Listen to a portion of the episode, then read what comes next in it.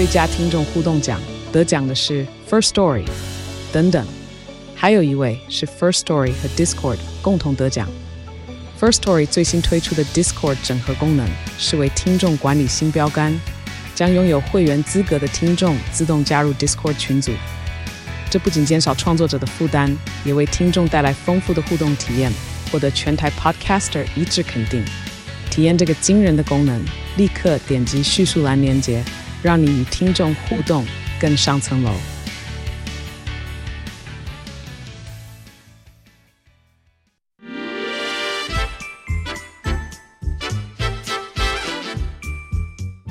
有健康的身体，才有健康的生活。名扬扣专业医师线上听诊，让你与健康零距离。Hello，各位听众朋友，早安！欢迎来到 FM 九八点一九八新闻台。你现在所收听的节目是星期一到星期五早上十一点播出的名医昂寇，我是主持人要李诗诗。今天的节目呢，一样哦，在九八新闻台的 YouTube 频道直播中，欢迎你可以打开你的 YouTube 来找寻我们九八新闻台，就可以看到我们的直播现场了。同时，也可以及时的在聊天室哦，用文字跟我们做线上的互动。最近呢，应该大家都很热门的一个名词叫做“你的身体发炎了”，慢性发炎的问题好像比较广泛的开始被大家讨论到。那有些人可能会想象说：“诶，我的身体仿佛是一个巨大的器官，整个都在发炎中，还是我有某些小小局部的地方它在发炎呢？”所以今天呢，我们现场请到的是台安医院加医科的主任翁佩轩翁医师，我们欢迎翁医师。呃，诗诗好，各位听众朋友大家好。翁医师早安，对，邀请医生来帮大家解答了。这个慢性发炎，可能很多人都存在一个疑问哦，就是他不知道说，哎，我到底发炎了没有？那我要透过什么样的方式来找到我的发炎？对，先跟大家解释一下，什么叫做慢性发炎，或是身体发炎。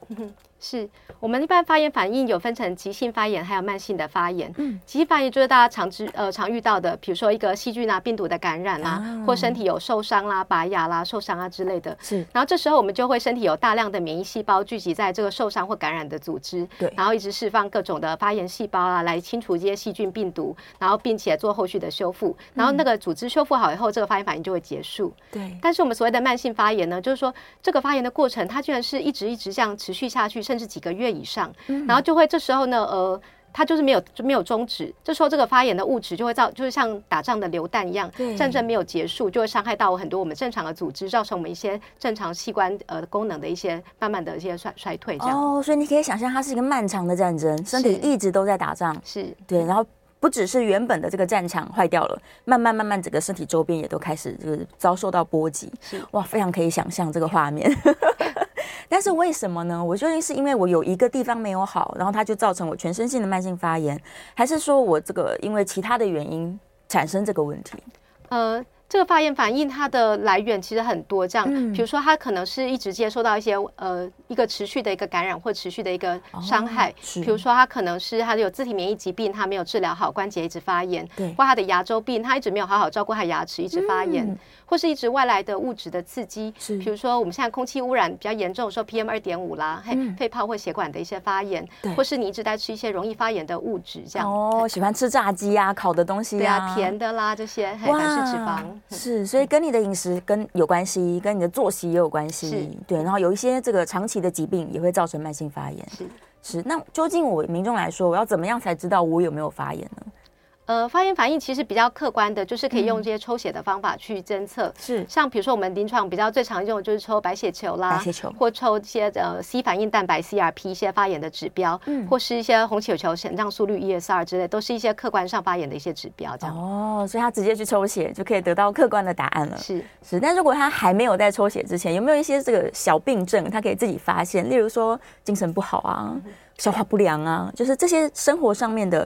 不同，也许本来没有，本来可能睡得很好，对，本来可能消化都正常。他如果最近突然之间产生一些所谓的亚健康的小问题，有可能是发炎的前兆吗？哎，也是有可能，因为慢性发炎造成的身体症状其实非常非常广泛。对，比如说呃，刚刚主持人提到的，像一些慢性疲劳，嗯、或者说到一些慢性的疼痛，对比如说这里酸那里痛啊，嘿，筋骨一直都没有疼痛没有好这样，是或是有的人一些肠道的问题，呃，他常常就是呃常腹泻啊、胀气啦、不明的拉肚子啦之类的，还有、嗯、或者是。说一些呃反复的一些皮肤的湿疹、过敏，这可能都是一些慢性发炎的症状。那如果有的话，就可以去就医抽一下我们的发炎指数。哦，之前很多就是我们现在虽然解封了，真的解封解到不能再解了。对，但是很多人他可能感染了，然后痊愈了之后，他就感觉到身体跟以前不同了。那也有一种说法说，有可能你的身体还处在一个慢性发炎的状况，的确是有这个问题的。对对，像长新冠的症候群，很多我们目前觉得可能就跟一个长期的一些慢性发炎有一些关系。哦，所以可能病毒已经走了，被你清除的差不多了，但是战场还是正在修复中。是对，想象可以这样子。那怎么办呢？我如果发现说我发炎了，我是可以真的找到这个真正的战场在哪里，直接把它揪掉，还是说假如找不到的时候，我到底该怎么办？嗯嗯呃，首先会请像呃各位呃听众朋友先检视一下自己的身体，比如有些发炎是你自己可能显而易见的，嗯，比如说你可能某个膝盖或某个关节长期的在一些呃酸痛的一些状态下，那可以就是先去把这边治好，嗯，或者说他的牙齿就是牙周病啊蛀牙一直没有处理好，对，那或者说他本身有一些 B、C 肝带源，他的肝指数一直高生生还没有下降，嗯，那就可以看肠胃科。可最主要的还是要回归到各个个人的一个生活的形态，嗯，比如说你们选择一个正确的饮食，你有没有好好的作息？嘿，有没有好好的睡觉？减少你的压力，适当的运动，这都会造成我们身体的发炎反应的持续或者是减缓。哦，所以假如说我改变我的生活形态，让它更趋向于健康，对，就是吃得更好，睡得更好，然后有运动，它就会让我的这个全身性的问题慢慢的改善。是对，这个比吃药还更有效果。当然的，对，只是大家每次一想到说发炎了，我是不是就赶快吃个消炎药就好了呢？但身体的慢性发炎似乎不是这么简单。对，身体的慢性发炎，嗯、呃，它其实是。众多因素慢慢慢慢累积起来的，嗯、那我们可能首先会建议观众朋友先看一下自己的饮食，这样。对，对。那容易一些发炎的饮食，比如你就是要尽量去避免，比如最有名的就是像精致的糖类，嗯、像呃砂糖啦，或者说含糖饮料啦、甜食啊这些。嗯、那再就是不好的油脂，比如说我们常吃呃，比如有的人吃咸酥鸡啦、油炸物啊，嗯、还有这其实反复的加热油就是最不好的。是。那还有一些像糕饼里面一些酥酥的一些那个反式脂肪啦，对，还有那些酥皮啦之类的，还这都是一些很不好的。的发炎的物质哈，对对，然后再来就是睡觉，就是我们观察到，其实像如果说常呃，你如果常熬夜或是作息很混乱的人，嗯、他呃压力无法解除的人，他真的发炎反应就是会比一般人的强。哦，压力是个大问题，是对睡眠品质也是，所以如果长期没有睡好的人，很可能你身体就会开始陷入这个比较不好的状况。对，他晚上该呃身体修复的时候，他没有好好睡觉，他身体就没有修复，嗯、一直在发炎。哦，原来如此。像刚刚提到我们这个糖啊、坏油啊、加工食品啊，这是我们在饮食上面的选择。但有些人他可能因为工作的关系，他一定要抽烟，一定要喝酒，嗯、烟跟酒也会加剧身体的慢性发炎。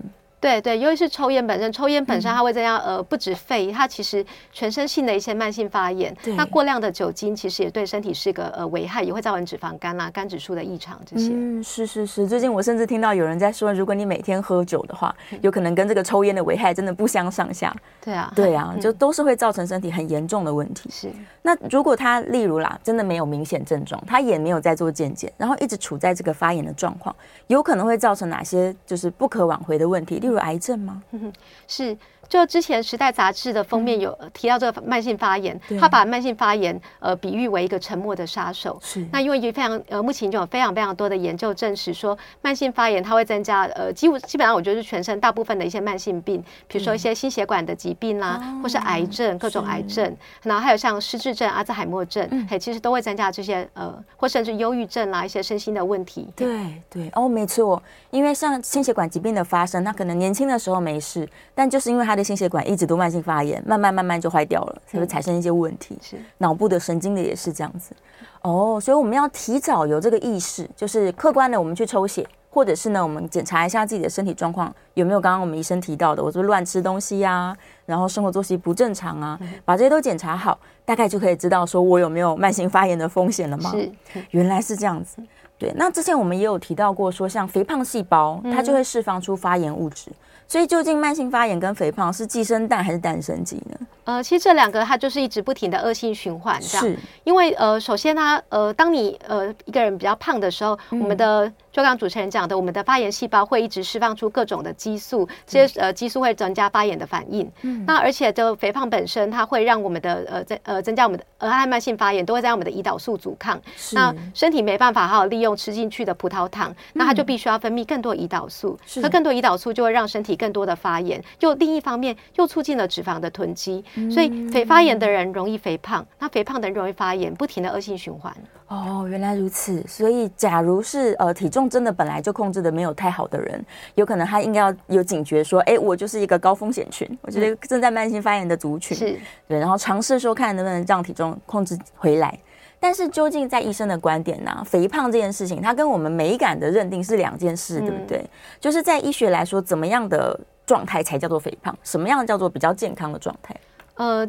我们一般呃，当然定义上是，比如说 BMI 大于二十七之类的，对。可是我们一般会呃，有些有些肥胖是会呃比较容易造成身体的发炎或一些心血管疾病，比如说他有是中广型的身材，嗯，有的人是苹果型的肥胖，是比较胖在肚子这一圈，这就是比较比较导致大家各种发炎反应。那有些人是比较西洋里胖在屁股啊或大腿，这种相对就要危险风险小一点这样。哦，所以看胖的部位也是有差异的。对对。所以内脏脂肪特别多的人，他就要再小心一点点。对。哦，那如果我都胖在一一些皮下的地方，也 也许就不用那么担心，呃，就是比较美美观的因素占多多数，但当然也是要慢慢减了。是是是是是，哇，所以也要看我的脂肪究竟累积在何处耶。是，对，这个之前还有人在讨论说什么哦，脂肪细胞也有好的跟坏的啦。假如我的好的脂肪细胞多一点，我可能比较不用那么担心。但成年之后的应该都不是好的脂肪吧？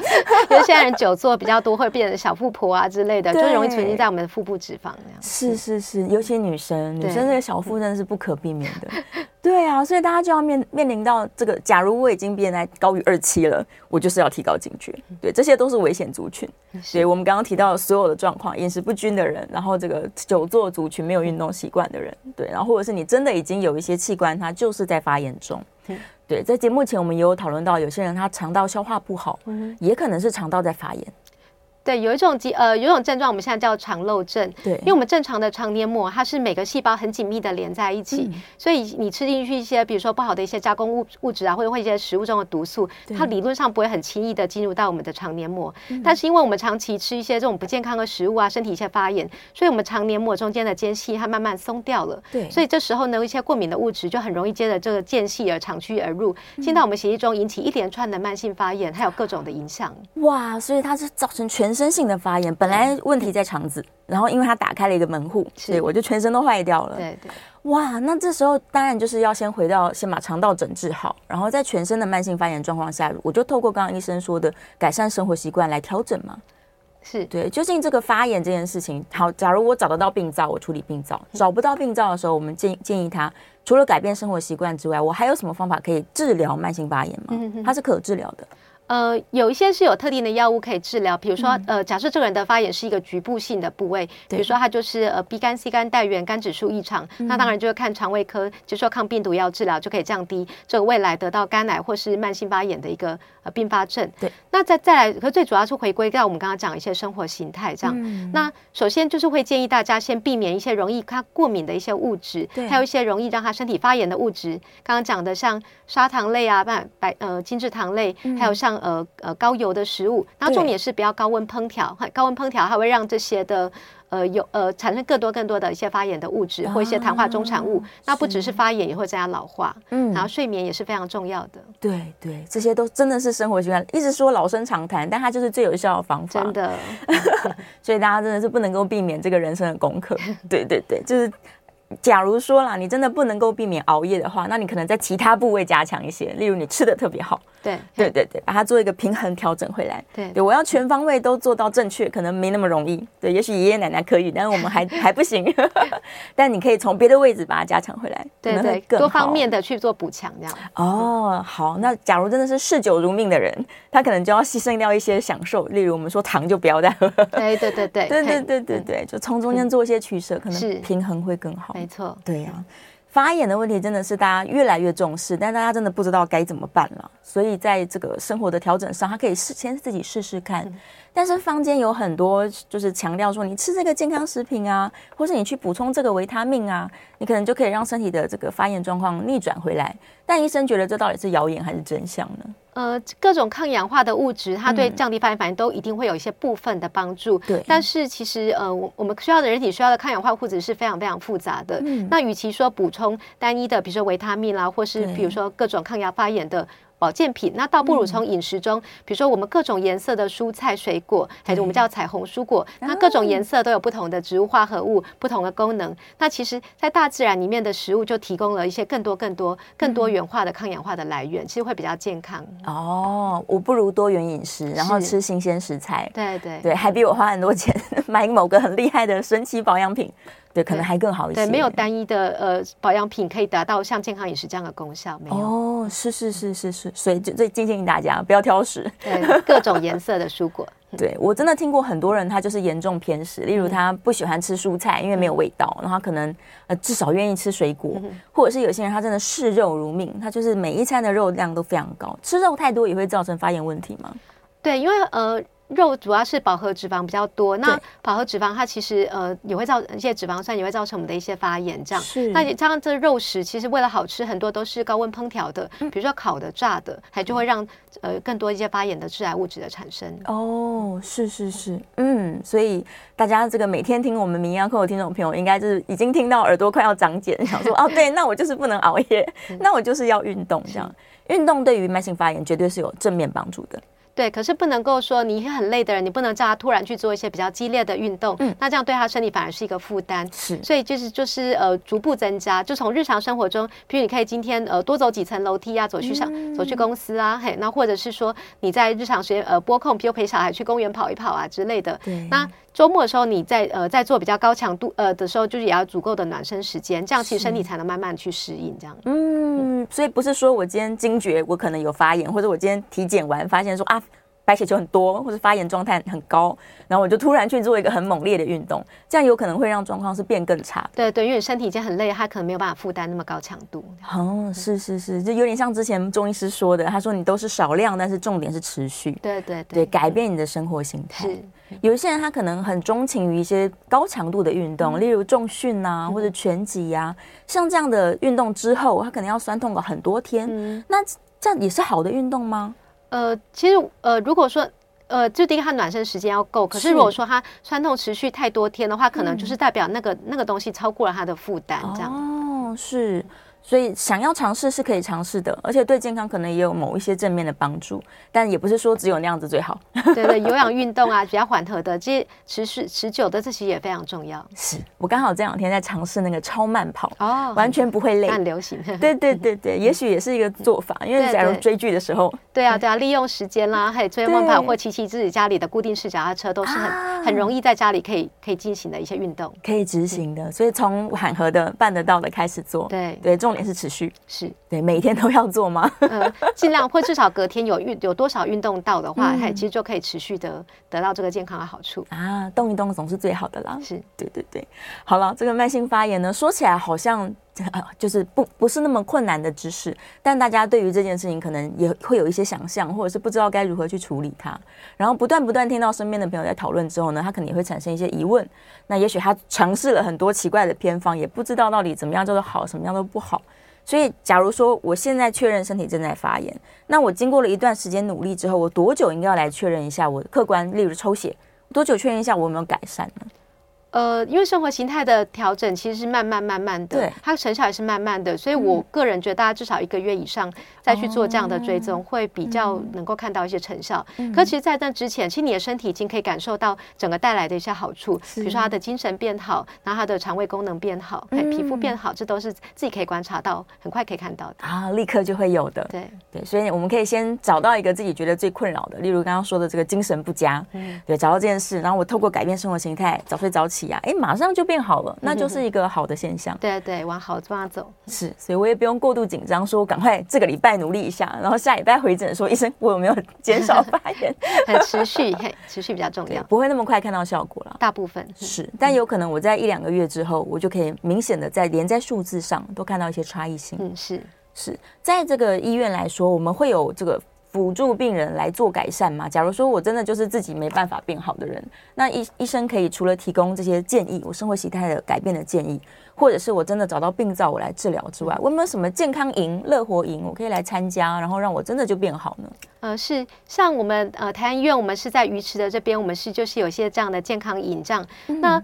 这几年，这针对慢性发炎的病患，那呃，其实我们有有尝试着用断食的方法，比如说呃，就是来断食个两天到三天，是。然后我们就是在这段时间，就是规则给他一些大量的熟叶蔬菜汁，含有各种的植物化合物、各种的抗氧化物质，嗯，然后让他这段时间可以做一些排毒和那个呃身体的一些减重。那其实发现说，他有些很蛮明显的一些发炎反应，比如说慢性湿疹的人，或甚至皮肤干癣的人，对，其实在这两三天内，短短的时间，他皮肤看到就是这种发炎反应就下降。涨了很多，哎，精神也变好，减重当然效果也非常好。是是是，所以我可以来个假日两三天，然后到 到这个营队里面来，是嘿、嗯，然后就有人辅导我说该怎么吃怎么喝。对对对，然后想就是在做一些饮食上的卫教或检视他个别平常生活环境、生活形态有没有什么要调整的。嗯嗯嗯。对，那在大家自己在家里的时候，其实也可以尝试这种呃，就断短期断食的方法。对，其实断食它就是在很短的时间就把发炎物质，就你就不吃，就一些。呃，容易过敏的物质啦，或是不好的物质，它就没有进来。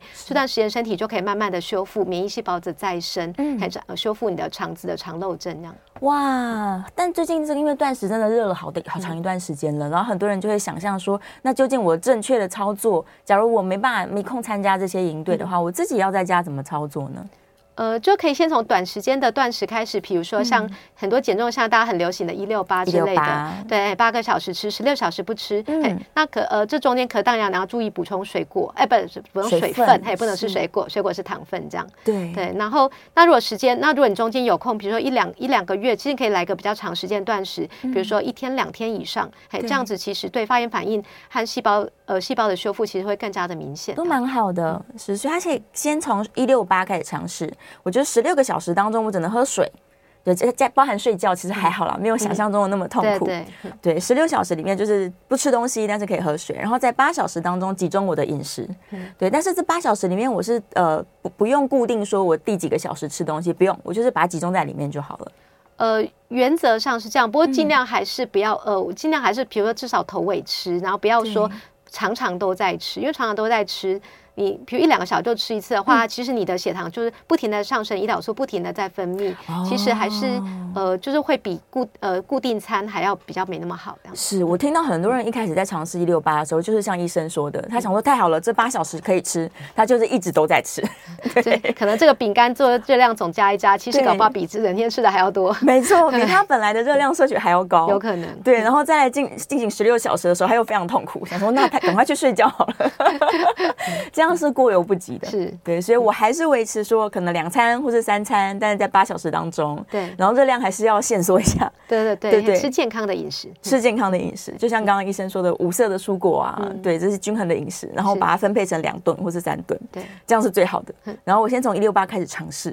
等到已经适应这个状况之后，我再试试看医生说的比较长时间，一或两天都不吃东西，这样试试看。对，相信大家会很好奇，说，哎，原来我来医院的时候也可以有人帮助我断食，然后马上就可以看到一些很明显的改变。对，其实这有非常多的论文可以支撑了，真的是太好了。对啊，这是就是全世界的科学家都在研究说断食对身体的好处。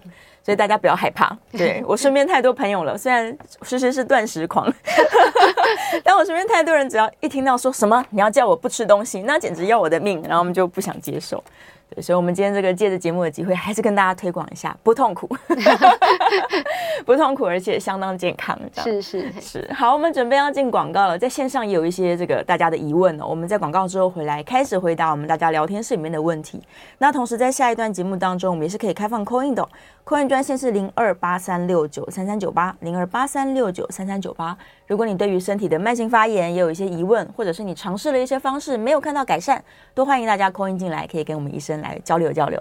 好，进广告喽！广告之后马上回来。欢迎回到 FM 九八点一九八新闻台，你现在所收听的节目是《名医央叩》，我是主持人药理诗诗。我们再次欢迎今天现场的来宾，台安医院家医科的主任翁佩轩翁医师，欢迎翁医师。大家好，好，回来了，马上有人 call in 进来，我们先接电话好了，来，麻烦医生戴个耳机。哎，在电话线上是李小姐，李小姐请说。啊，是是翁呃翁医师好哈。你好，哎你好。那个我我前一阵去年得了那个肾上腺素瘤，嗯，那就去把把它拿掉，拿掉。可是要是类固醇吃三个月，那那我我我我吃，我我我我在还没吃的时候就已经发胖了，就是因为我之前有跌倒跌倒那打类固醇，嗯，那那就是发胖报回的二十公斤，嗯，是是。那那有没有可能会瘦回来呢？嗯，是因为药物的使用的关系。呃，对，当然类固醇的使用的时候，你可能食欲会变好，又加上一些水肿，就这时候你可能体重又会暂时上升。是。可因为身体的呃疾病的关系，可能还是要配合医嘱吃完。那只是说在这个之之后，可能就是会，就是你可能就是要比较。就是这段时间也要一直控制饮食啦，还就是减少一些精制糖类啊，又是晚餐的淀粉类尽量的减少，然后配合一定要维持运动的习惯，这样才能够维持自己的基础代谢率。应该是还是有机会瘦下来，只是要比较辛苦一点。嗯，是是，所以的确需要长期使用类固醇的人，有可能就是在这段期间真的体重就会这么高。对，就他比较食欲会比较好。嗯，然后等到我的这个疗程结束了之后，身体也会慢慢再恢复代谢正常一点吗？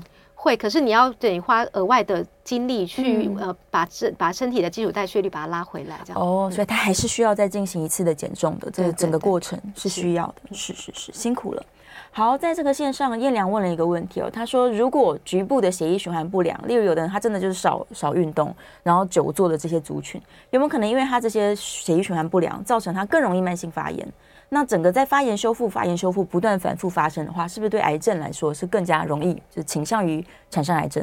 是，呃，就是当我们一个人血液循环好的时候，其实他的呃血流，它其实会呃造成就呃帮助我们全身的一些。呃，好的一些呃发炎呃发好的一些过程，这样它发炎反应也会比较降低。而且你久坐的话，其实也会至少运动嘛，嗯、那又跟肌肉量有关。对，那其实慢性发炎这个过程中，就细胞的不断的受伤修复、受伤修复，有时候就会制造出一些癌细胞。嗯、而且一个慢性发炎，其实一个肿瘤很适合肿瘤生长的微环境，所以包括一些各种的癌症，像大肠癌、乳癌什么的，其实都跟慢性发炎呃都有增加的的增加都有关系。这样是是是，真的所有的癌症，大家都说，如果你慢性发炎放置不处理的话，它就会因为它要长新的细胞出来嘛，坏掉我要修好，但是在长的过程，这个 DNA 分化有可能就会突变，对，然后就会产生癌变了。是是，所以真的是不能让身体一直都在发炎里，就算没有感觉，是对，尤其很多人台湾人很善于忍耐，对对，他可能想说忍一忍就好了，这个我也没有什么感觉，或是有感觉我习惯了就好了，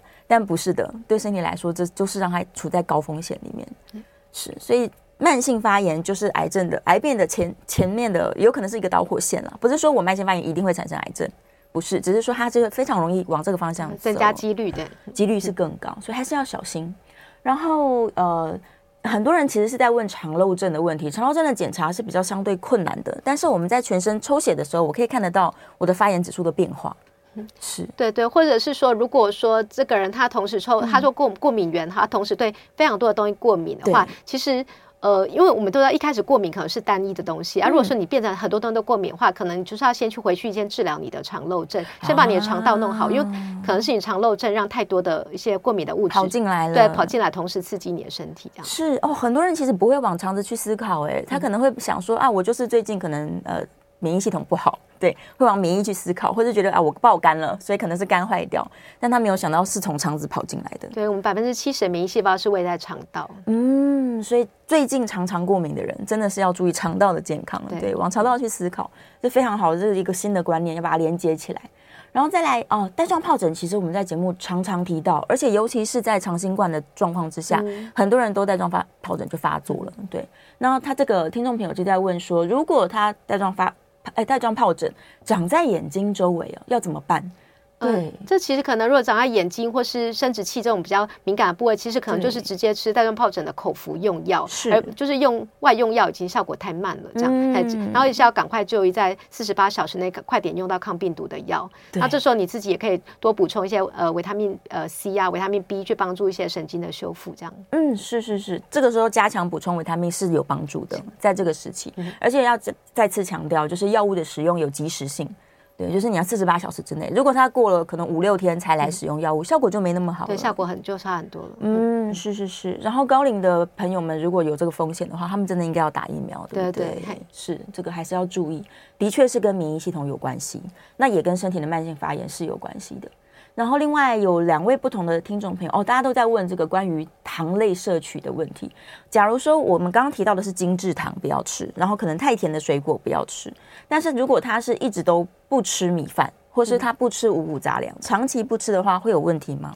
呃，我们其实并不鼓励长期的不吃的五谷杂粮，嗯，因为就是呃，其实呃。淀粉类和主食其实是我们身体一个主要的一个热量的来源。是。那只是说现在大家呃，因为提到减重，大家就是很多减重的流派都是在呃推广说，哎，你就是少吃淀粉，因为吃淀粉就会胰岛素上升，淀呃胰岛素上升就会脂肪囤积，所以变成大家有个观念就是说减重就是要不吃淀粉。嘿。那可是呃，我觉得应该一个原则就是第一个你要先看你的总量，嘿，总量如果超过，那当然就一定不好。那再来你要看你吃哪一种，嘿，就是刚刚讲的精致淀粉啦，白饭、白面、白砂糖这种就是比较不健康。如果说你今天是吃比较糙米五谷就比较好，就可以。对，然后再就看吃的时间点。那一般来讲，因为现在的很多很晚下班，很晚吃晚餐，你太晚吃淀粉类真的是会变胖。所以这很晚下班的，我会就就会建议他可能淀粉类晚餐那餐要尽量减少，包括太甚至太甜水果也不能再那么晚吃这样。嗯嗯，时间点来说，对对，长时间还其实长期来讲还还是要我们人还是要吃淀呃淀粉，还只是说你分配呃你的总量你分配的时间要对这样。是健康的状况来说，我可以吃的淀粉量大概会是多少啊？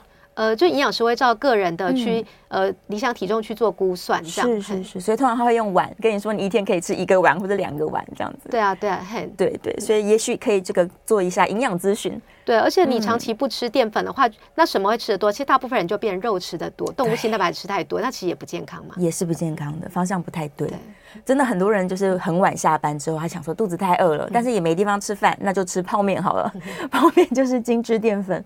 对，它就是我们刚刚说的这个又炸过，对，又不好的油，对，又是不好的油，然后它又是对这个在宵夜的时候很多加工的东西在里面，所以嗯，千万不要，真的想要吃宵夜的话。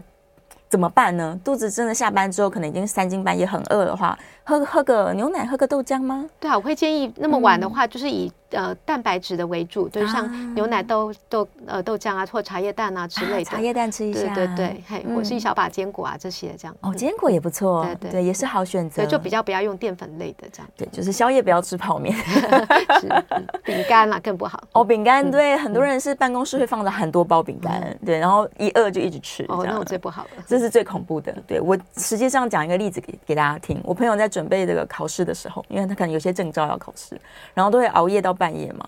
是睡觉前他就吃一碗泡面，这样等到他要参加考试的时候，真的体重已经增加十公斤了。对，就是光是在备考这段时间，每天一碗泡面，就胖到不行了。对，那考试完，也许真的会记忆力变得很差，然后可能就是像刚刚提到的慢性发炎症状都来了，那也不会考得太好啊。真的，对对对，精神不好啊，长痘痘啊，各种。对对对对，他觉得这肤况也很差，这样对，所以建议大家千万不要。好，我再来看看我们线上哦。呃哦，这个问题有点有趣。他说他躺平的时候就会觉得脚麻了，但站着的时候是不会的。这如果是因为姿势的改变造成身体的触觉这个有点异常的话，医生会建议他怎么去检查吗？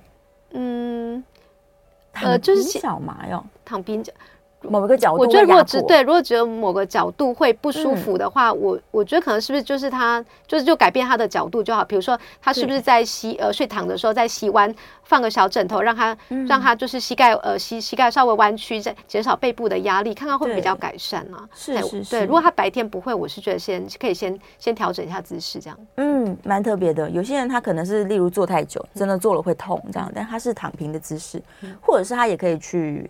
呃，检查一下他的骨骼，看有没有哪边可能真的产生问题了。对对，如果单就看一下，比如神经内科，看看是不是脊呃，会不会有些退化、脊椎退化的一些问题。嗯，对，而且它集中在脚脚趾头嘛，躺平的时候脚趾头，嗯，有点有趣。哦，之前也有很多人提到说，可能泡温泉啊、泡脚啊，这可能对于我们身体的血液循环有帮助。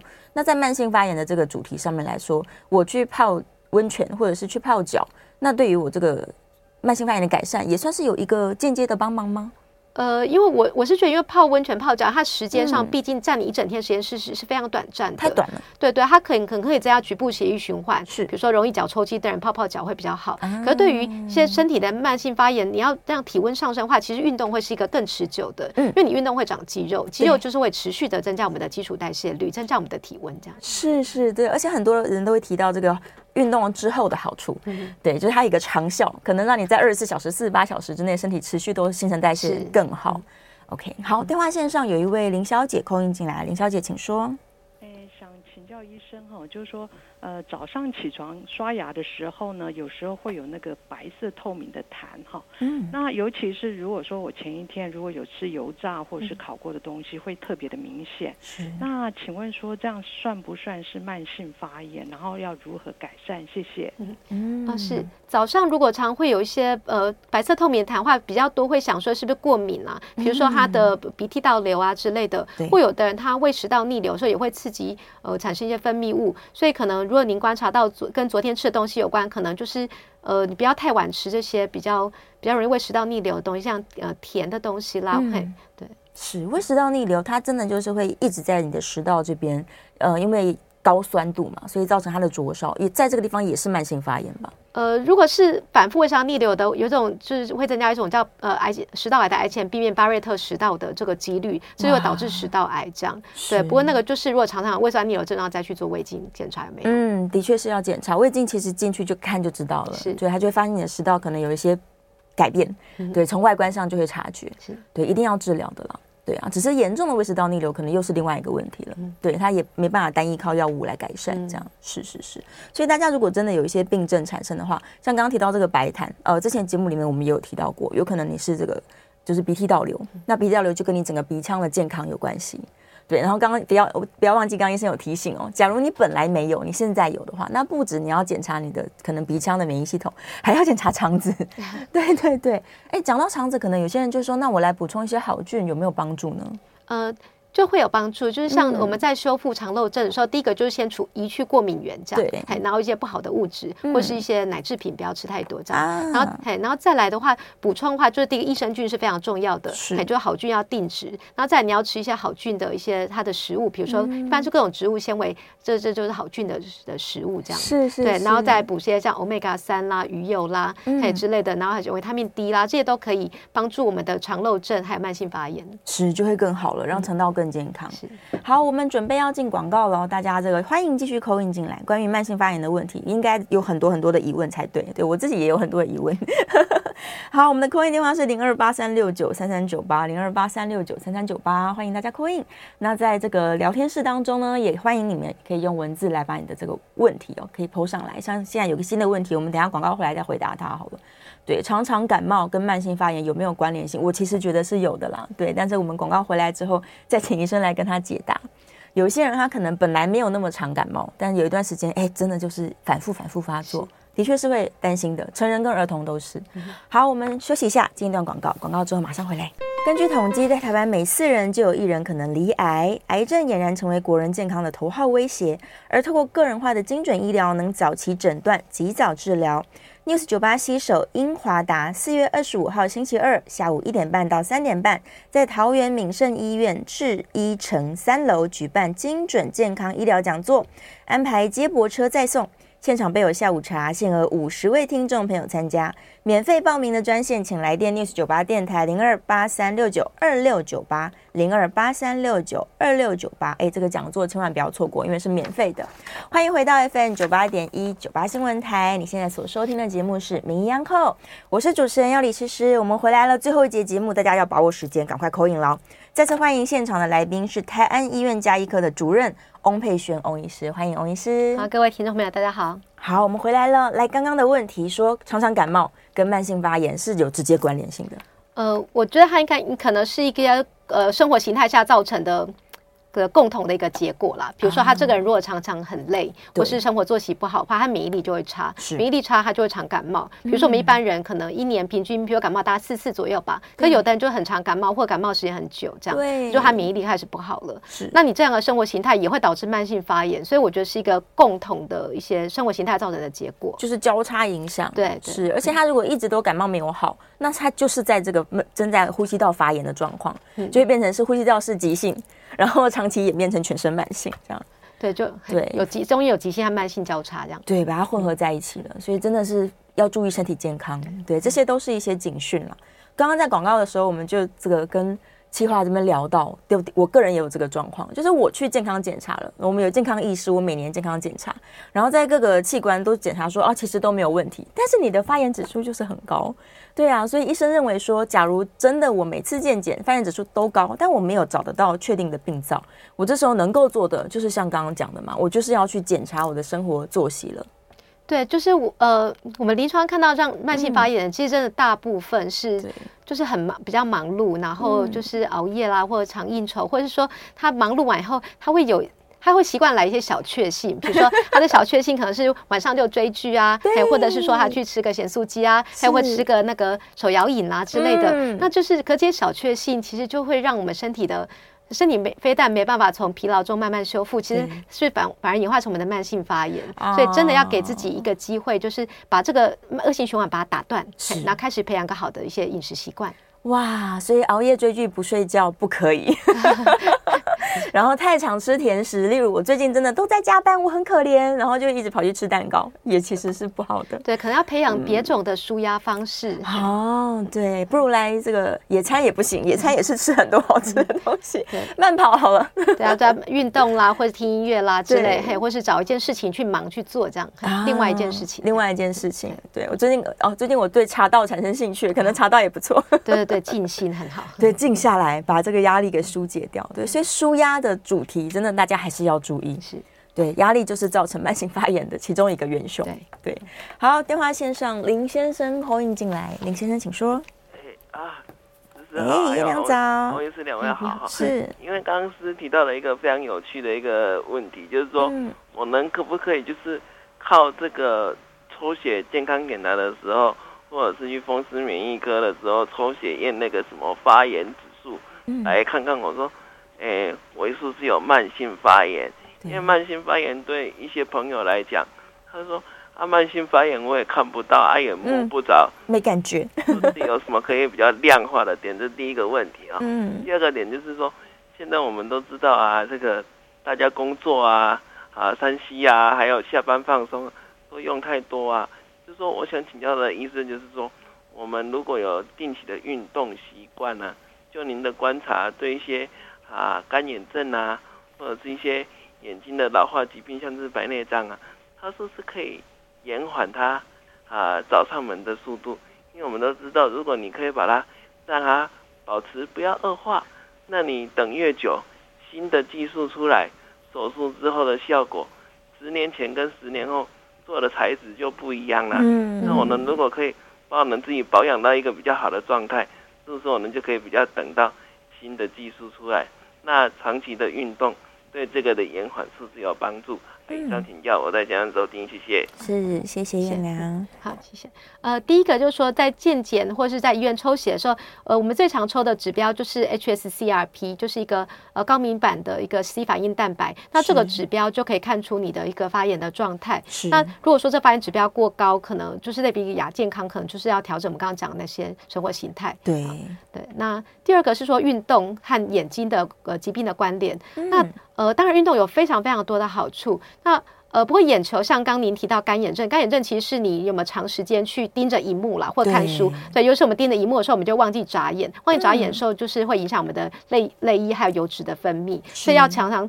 反而是你看三 C，又常常记得常常记得闭目休休息啊，或眺望远方。嗯，那至于说白内障的话，白内障其实主要的还是紫外线啦。是，对，所以你如果运动当然很好，可是你如果在户外运动的话，请务必记得说，比如说你配那个全视线的眼镜呢，会自动变色啦，或者是说就戴太阳眼镜，嗯、这时候紫外线对白内障才是一个最主要的一个伤害。哦，对对对，假如特别喜欢户外运动的朋友，真的是要把眼睛保护好。对对，这紫外线照射太多，就会提早产生白内障了。是，对，它氧化掉了。嗯、然后眼睛疲劳，真的是医生刚刚提到的，他就是眼睛太累了，你一直看近嘛，他就好像一直举着很重的东西，嗯、对，都没有放下来休息。对，没有休息，所以大家这个要养成习惯，是不要一直盯着荧幕。对对对，可以在远方放一个美女的贴纸或者帅哥的贴纸。对，就是瞄一下，瞄一下，这样，哎，眼睛可以休息，对对，对，或是闭目养神啦，对对对，对啊，用力挤一下眼睛，把眼睛的那个呃的泪泪泪呃泪水啊，还有那个油脂挤出来，就润滑眼睛这样，用力的挤一下，这样子，做一些眼睛操都不错，对对对。对，真的养眼很重要，对，那刚刚燕良说的没错，你撑得越久，后面的材质哎可能又更好，对，所以把它顾好就可以用更久。那身体的检验的确是我们抽血就知道有没有发炎了。对。对对，赶快去医院 检查。如果真的都不知道的话，哦、呃，线上有一个听众朋友问题，我觉得很好，非常多人在问这个。他说有很多人是他一直都不感冒，一整年都不感冒，然后突然感冒了，都好严重。对，就是这个说法是谣言吗？呃，可是这几年其实疫情间，我们其实观察到很多这样状况。嗯、因为这疫情这三年，其实很多人都戴口罩戴的很，戴的戴的很紧，所以很多人真的是一两年真的都没有感冒，然后耳鼻喉科诊所都快要失业了这样。嘿，可是这个时候现在慢慢解封的时候，其实我们就在还这个免疫债。可以看到，像幼稚园的小孩，他们就常常会有一些感冒啦、请假啦，然后感冒也会比较。比较比较严重，就是你太时间免疫系统就是被被保护太太太太好了，然后没有、嗯、嘿没有没有就遭受一些细菌病毒的挑战，对。对，所以其实呃趁现在解封也是慢慢的来训 重新训练我们的免疫系统，嘿，我觉得就应该说如何减少，就是说我们呃。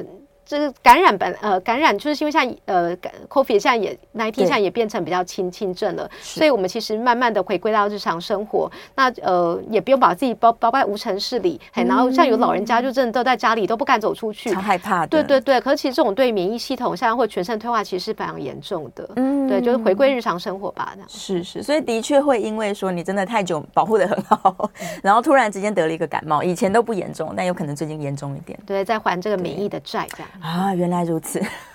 好，那我们就为了不要欠债，大家还是勇敢一点，拿下口罩，对，来试试看这个身体有没有健康，这样对，就跟着指挥中心的一个建议，这样、嗯、对，跟着建议是最好。但是回到这个今天的主题哦，我们慢性发炎的问题是每个人都会面对到的，对，那它会反映在各式各样的地方，有可能像刚刚提到了慢性病的发生，就提早发生了，呃。二型的糖尿病也是因为慢性发炎，然后心血管的问题就会例如例如高血压啊，例如这个高血脂啊，都提到说就是因为你的生活作息不良，身体发炎了，然后你又置之不理，慢慢就会变成慢性病，然后再不理它就变成癌症这样。对，所以我们这个回过头来还是要生活作息正常哎，这老生常谈不能不。对对，最不花钱的其实最重要的了，嘿、嗯，就是最是最实际的一个根本的原则。真的，所以各个地方我们都要调整，就是作息有没有正常，应该要正常，就不要变来变去，这样作息要正常，然后饮食要均衡。对，刚刚医生说到五色蔬果很要紧，对，水果少吃，精制糖真的都不能碰，尽量少了，尽量少。蔬菜要比水果多一些，然后蔬菜要再多一点，这样。然后饮食上面的比例来说，淀粉少吃就好了，不用到完全不吃。对对，然后肉类也是均衡的吃就好。对，蔬菜就是才是我们的主食，增加蔬菜比例。对，以后就把蔬菜当成主食。然后，如果我今天想说，我每天来喝一杯蔬菜汁的话，是好的吗？是健康的习惯吗？嗯，蔬菜汁其实，在忙碌的呃现代人来讲，我觉得是是一个补充的还不错的补充来源。可是要记得说，你就是蔬菜汁就好，不要喝蔬果汁，因为果汁它呃一旦变成果汁的话，它其实它的。果糖就大量的很，那很快的喝了一两口就全部都进到你身体内，嗯，其实反而是不好的。哦，蔬菜汁就好了。是是是，果糖的危害我们之前也有提过，对，它就会立刻跑到肝脏去，然后有可能就是你不想要这些脂肪，但它很快就会变成你讨厌的东西。是，对对对，所以水果尽量吃不不甜的啦，不甜的水果。对，别人说这个不甜不要买，然后你就把它买回家。他一次不要吃太多，这样。对，还是吃一点点就好了。但是蔬菜来说，我吃吃蔬菜其实也还是比蔬果汁更好吧？呃，对啊，对，就是如果是各种颜色蔬菜，然后直接把这些纤维就吃进去，慢慢吃，当然更好，这样。当然是更好的，但真的忙碌没空，我就喝蔬菜汁也可以。然后粗的纤维，它是会帮帮助我们的肠道更健康一点的。对，它是我们、嗯、呃那一些益生菌的一些食物啦，而且它粗的纤维可以降低我们一些呃一些毒素跟肠黏膜的的一些直接的接触，这样也可以改善三高，非常好，非常好的。对，所以多吃一些粗纤维的东西。对，对我的想象说，我吃了一些菜瓜布进去，他就帮我把这个肠道刮一刮，然后刷的很干净。没错没错，我们要有这个想象力，你就会更乐意去吃它。没错，然后舒压啊，还是一直提到舒压，对啊，运动也是很好的舒压了。是。对啊，真的是工作压力无法避免的时候，我们还是要跟小确幸说不，追求别种小确幸。对，追求别种小确幸，也许可以做一些正念呼吸呀、啊，然后培养这个为瑜伽也是很好的舒压。对，然后听一些音乐这样。对，也许也搞不好他听重金属音乐觉得不错，那也可以去听吧。对，他喜欢就可以，他喜欢就好了，心情好最重要。对呀、啊，好，我们今天在节目中聊了很多，虽然听起来好像都是这个生活上面的小事，但小事累积起来就是健康的大事。是，对呀、啊，我们再次感谢这个翁佩轩主任，谢谢大家来为大家这个解惑了。对，希望是有帮大家回答到一些问题。谢谢医生，我们下次节目见哦。好，谢谢大家，祝大家健康，谢谢，拜拜，拜拜。